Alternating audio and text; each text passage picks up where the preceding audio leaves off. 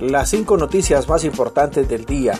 A continuación te brindamos las noticias más importantes de este viernes 15 de octubre del 2021. Gobierno envía iniciativa al Congreso para bajar en 75% el costo de fletes marítimos.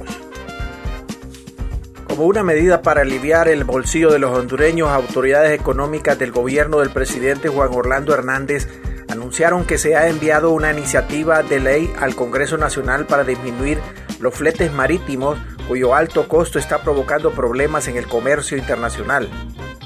La iniciativa fue anunciada en Casa Presidencial por la designada presidencial y ministra de Secretaría de Desarrollo Económico María Antonia Rivera, el ministro de Secretaría de Agricultura y Ganadería SAC Mauricio Guevara y el ministro de Finanzas Luis Mata, el director ejecutivo de aduanas Juan José Vides y la directora ejecutiva del Servicio de Administración de Rentas SAR Miriam Guzmán.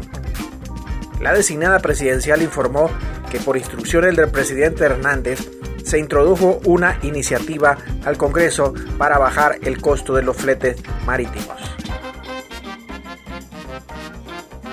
Troglio pidió a FENAFUT el proceso 2026 y control total de la selección sub-20. El técnico argentino Pedro Troglio es uno de los candidatos más fuertes que tiene en su lista la FENAFUT para dirigir a la selección nacional y reemplazar al uruguayo Fabián Coito.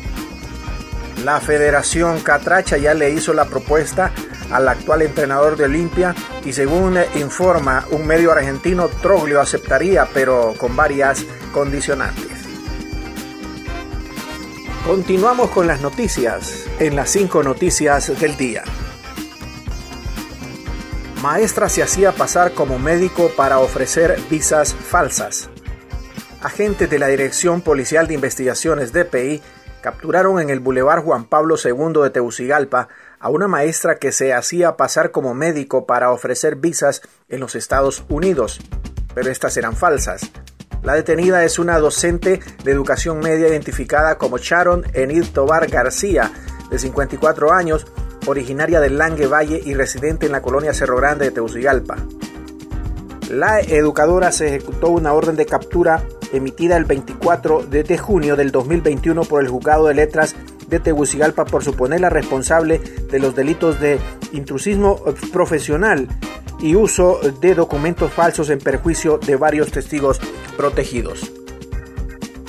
Estados Unidos crea línea de información para combatir la corrupción en Guatemala, El Salvador y Honduras. El Departamento de Justicia de los Estados Unidos anunció este viernes 15 de octubre una línea de información para ayudar a su grupo de trabajo anticorrupción a combatir la corrupción en El Salvador, Guatemala y Honduras, un componente clave del trabajo del vicepresidente para abordar las causas fundamentales de la migración.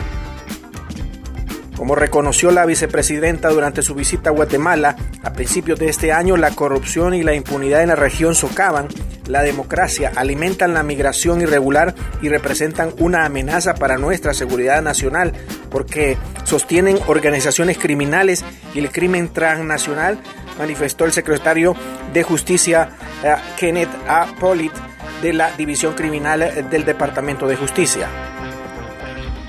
En junio, el Departamento de Justicia anunció un grupo de trabajo anticorrupción y ahora ha creado una línea de información para que cualquier persona con información sobre actos eh, corruptos en El Salvador, Guatemala y Honduras que estén violentando las leyes estadounidenses o trasladando el producto de sus delitos a Estados Unidos, ahora pueden reportar la eh, conducta irregular en español o en inglés combatiendo la corrupción fbi.gov. Agrega la información recolectan evidencias para dar con responsables de darle muerte al empresario Richard Konlisky. Funcionarios de la Policía Nacional asignados a la Unidad Departamental número 11 informaron en torno a la muerte del empresario estadounidense Richard Konlisky que la investigación se encuentra en fase de recolección de información.